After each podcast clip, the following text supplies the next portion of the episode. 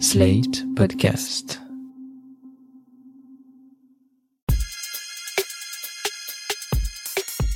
Salut chers auditeurs, salut chères auditrices, bienvenue dans Sans Algo, le podcast qui vous en fait découvrir d'autres. Je suis Mathilde Mélin, journaliste pour Slate.fr et spécialiste des podcasts. Souvent, pour vulgariser un peu le truc, quand on me demande ce que je fais dans la vie, je réponds que je suis critique de podcasts. Là-dessus, on me demande si j'en ai pas marre à force d'écouter des heures de podcast tous les jours, ce à quoi je réponds que parfois si, mais la plupart du temps non, parce que j'ai l'impression d'apprendre de nouvelles choses tous les jours. Et le podcast dont je vais vous parler aujourd'hui est un excellent exemple de ça, de la façon dont les podcasts ont fait entrer dans ma vie des histoires, des termes et des notions dont je n'avais jamais entendu parler avant et qui changent un peu ma façon de voir le monde. Ce podcast s'appelle Sauver sa peau et c'est une nouvelle mini-saison du flux intime et politique du studio Nouvelles Écoutes. Dans Sauver sa peau, la podcasteuse Emily Mendy se penche sur la notion de colorisme et sur ses implications très concrètes dans la vie des personnes noires. Alors avant d'écouter ce documentaire, je savais même pas ce que c'était le colorisme, mais dès la première minute du podcast, une certaine Isabelle parle de son expérience personnelle de choix de fond de teint pour sa peau noire et ça vaut de longues définitions ou explications théoriques.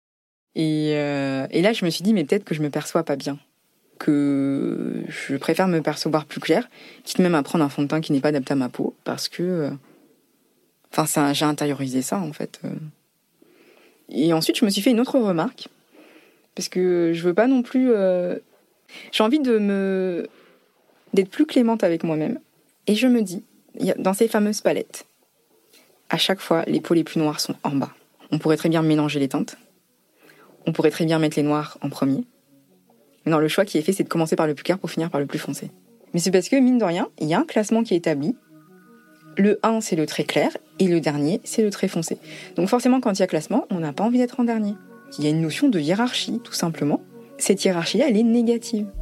Et le fait d'établir des hiérarchies où le noir, le crépus est toujours en bas, bah ça donne pas envie d'être noir ou d'avoir les cheveux crépus. Le colorisme, donc, c'est cette idée qu'il existerait une hiérarchie entre les teintes de peau, les plus claires étant les plus valorisées, les plus belles, et les plus foncées, les plus dévalorisées, y compris au sein même des communautés non blanches. Donc, concrètement, une personne métisse à la peau café au lait aurait automatiquement un capital beauté supérieur à quelqu'un à la peau très foncée, peu importe la beauté réelle de la personne. Ce classement, en fonction de la couleur de peau, il remonterait à l'époque du commerce triangulaire et de l'esclavage aux États-Unis notamment, comme l'explique Emily Mendy. Sur les plantations, les maîtres blancs répartissent parfois les noirs en fonction de la nuance de leur peau. Les esclaves les plus clairs sont attachés aux tâches domestiques dans la maison, tandis que les esclaves à la peau foncée sont affectés au travail des champs, plus pénible. Aux yeux des blancs, un esclave clair de peau a plus de valeur, ils s'imaginent qu'ils sont plus délicats, plus fragiles, plus intelligents. Ces esclaves à la peau claire étaient le plus souvent les enfants illégitimes du maître ou des fils du maître. Dans l'immense majorité des cas, ils étaient nés après un viol. Ces enfants métis ne naissaient pas pour autant libres. Mais pour Maboula Soumaoro, historienne spécialiste des diasporas noires, ces situations contribuaient à maintenir un flou sur la catégorie raciale de ces personnes. Ces rencontres consenties ou forcées ont produit une nouvelle euh, population d'esclaves. Et donc, il y a peut-être toutes ces ambiguïtés qui naissent au, niveau de la reconnaissance. Est-ce que le fils du maître est euh, illégitime, bien entendu il reste quand même le, fils du maître et il, euh, il peut ressembler au maître ou en tout cas il devient un peu moins noir, un peu plus blanc. C'est ce genre de question que soulève la question du colorisme, la proximité au maître. Il y a bon nombre d'histoires de, femmes esclaves qui ont développé comme stratégie de résistance de devenir la maîtresse euh, principale euh, du maître, essayer d'obtenir des avantages, essayer de placer euh, leur enfant. Et ça, c'est une stratégie de résistance parce que c'était les seules choses qu'elles pouvaient faire. Alors là, vous vous dites peut-être que tout ça, c'est fini, qu'on n'est plus au temps de l'esclavage et des champs de coton, et qu'en France, être clair ou foncé de peau ne change pas grand-chose. Tout ce que démontre ce podcast, grâce aux nombreux témoignages d'hommes et de femmes noires, c'est que le colorisme est bien réel dans le quotidien de beaucoup de Français. Ça commence dans l'enfance, au sein de la famille, quand les parents commentent l'évolution de la carnation de leur enfant et favorisent les enfants les plus clairs. À l'adolescence ensuite, ou alors euh, à l'âge adulte, il y a aussi la question de la dépigmentation volontaire de la peau grâce à des produits chimiques éclaircissants. Il y a tout un passage là-dessus dans Sauver sa peau que j'ai trouvé passionnant, notamment parce qu'Isabelle, celle qui parlait des palettes de fond de teint dans le premier extrait, explique que quand elle s'est décolorée la peau, aidée au passage par sa mère, elle ne voulait pas ressembler à une femme blanche, mais à une femme noire plus clair, un peu dans le style de Beyoncé. C'est là aussi qu'on voit à quel point les modèles et les représentations comptent énormément dans la façon dont on se perçoit soi-même. Et puis bien sûr, il y a euh, l'entourage, la famille, les amis et les partenaires amoureux. Dans le dernier des quatre épisodes du podcast, Emily Mendy a fait le choix de donner la parole à un homme noir coloriste qui choisit ses copines en fonction de leur teinte. Il explique d'abord que c'est comme ça, c'est son goût, avant de laisser échapper quelque chose de bien différent. Je devais avoir peut-être euh, ouais, 14 ans, 15 ans. Et au début, c'était l'une des premières filles que j'ai voulu draguer parce qu'elle avait mon teint. En plus, c'était pour ça que je voulais essayer de draguer une personne de mon teint. Parce que je m'étais dit, je pouvais sortir qu'avec des personnes de mon teint parce que c'était les seules qui pouvaient me comprendre indirectement. Et j'avais du mal avec elle parce qu'elle était foncée. Tout simplement, et j'ai pas pu rester avec elle. Et j'ai dû sortir après qu'avec des filles claires de peau, des blanches, des métisses, mais que claires de peau. Comment ça va se manifester? C'est que quand je la voyais, c'est limite, euh, ça m'attirait pas. Ça m'attirait pas. Elle était belle, mais son teint me plaisait pas. Je rame pour le faire parler. Mais Étienne finit par me partager un souvenir assez révélateur de l'image qu'il a de lui-même. Pourquoi j'ai réagi comme ça? Je me suis retrouvé dans une pièce où j'ai éteint la lumière et euh, je la voyais pas et ça, ça m'a fait un peu peur parce que c'est comme une sœur en fait et j'avais l'impression de me voir. C'est fort ce que tu dis. T'avais l'impression de te voir et t'aimais pas ce que tu voyais. Oui, c'est à peu près ça. Voilà. Ce que j'ai aimé dans ce documentaire, c'est qu'Emily Mendy rend toute cette notion de racisme intériorisé très claire en alternant témoignages, interviews d'experts et d'expertes et citations de bouquins de sociologie ou de psychologie comme le fameux Peau noire masque blanc de Franz Fanon. La réalisation d'Aurore Mailleux est tout en légèreté et ça donne à ce podcast en quatre épisodes de 20 minutes une identité sonore assez douce malgré la dureté du propos. Pour en savoir un peu plus sur Sauver sa peau, j'ai interrogé Émilie Mendy à distance puisqu'elle était à l'étranger. Bonjour Émilie Mendy. Bonjour. Est-ce que vous pouvez me donner votre définition du colorisme? Là, comme ça, si je devais l'écrire dans un dictionnaire, je dirais que c'est euh, le fait de hiérarchiser les teintes de peau au sein d'une même communauté. Et euh, je trouve que la, définition, c'est, euh, comment dire, trop réducteur pour euh, comprendre le colorisme. La plupart du temps, c'est on arrive à mieux le comprendre quand je donne l'exemple euh, dans une famille, on est tous noirs, je suis foncée de peau mais ma sœur va être plus claire, il est possible qu'elle soit mieux traitée. Et euh, je pense que c'est vraiment par des situations concrètes qu'on peut comprendre le colorisme et la violence du colorisme surtout. Moi, quand j'ai j'ai découvert le mot, c'est comme ça que tout a commencé. Hein. Comment vous l'avez découvert ce mot? Je lisais un bouquin qui s'appelle euh, De la question sociale à la question raciale. C'est un ouvrage collectif. Et dedans, il y a un chapitre écrit par euh, Pape Ndiaye. Et je lis ce que j'ai vécu toute ma vie. Et j'apprends que c'est une notion qui a été euh, étudiée, surtout aux États-Unis, mais qui a été étudiée. Et quand c'est écrit noir sur blanc, bah, c'est libérateur.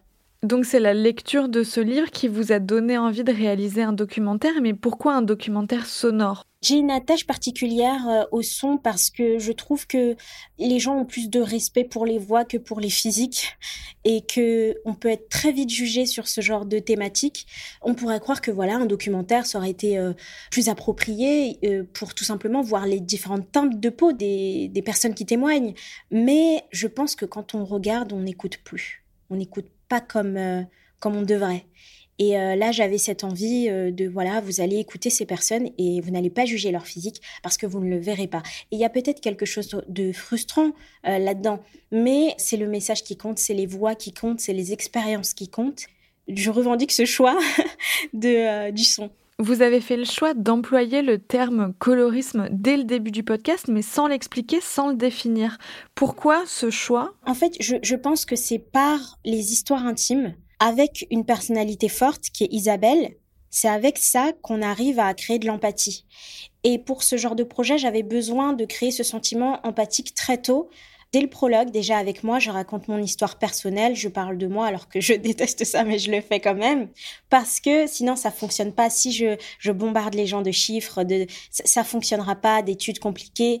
Dedans, je, parle d'une étude qui est affolante. Un homme noir euh, foncé de peau a deux fois plus de chances d'aller dans le couloir de la mort qu'un homme noir clair de peau, mais il n'y a pas 15 000 des chiffres. Ce qui est intéressant, c'est de comprendre euh, comment Isabelle euh, a décidé de s'éclaircir la peau, se décaper la peau alors qu'elle avait euh, seulement 13 ans et qu'elle l'a fait avec l'aide de sa mère. L'idée, c'est de comprendre pourquoi ce mec qui s'appelle Étienne déteste les femmes qui lui ressemblent, parce que ben, le racisme intériorisé fait que on intègre certaines choses et qu'on fait subir à, l'autre, à celle qui nous ressemble, les mêmes oppressions qu'on a subies enfant. Après, je, ne justifie rien.